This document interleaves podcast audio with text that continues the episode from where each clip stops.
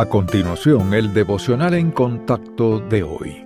La lectura bíblica de hoy comienza en el versículo 4 de 2 de Corintios, capítulo 3. Y tal confianza tenemos mediante Cristo para con Dios, no que seamos competentes por nosotros mismos para pensar algo como de nosotros mismos, sino que nuestra competencia proviene de Dios, el cual asimismo nos hizo ministros competentes de un nuevo pacto, no de letra, sino del Espíritu, porque la letra mata, mas el Espíritu vivifica.